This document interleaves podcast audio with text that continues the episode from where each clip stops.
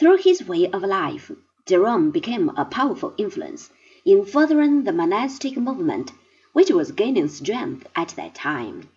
His own retinue of Roman disciples, who went with him to Bethlehem, established four monasteries there.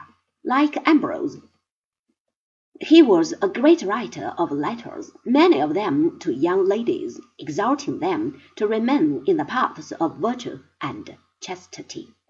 When Rome was sacked by Gothic invaders in 410, his attitude seems to have been one of resignation, and he continued to be more preoccupied with praising the worth of virginity than with the possibilities of taking steps to save the empire.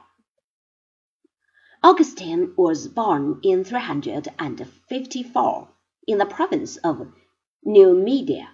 He received a thoroughly Roman education, and at twenty went to Rome together with his mistress and their young son.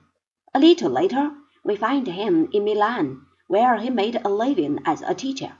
On the religious side, he was a Manichaean during this period, but in the end, the continued pressure of remorse and a scheming mother brought him within the orthodox fold. In 387, he was baptized by Ambrose.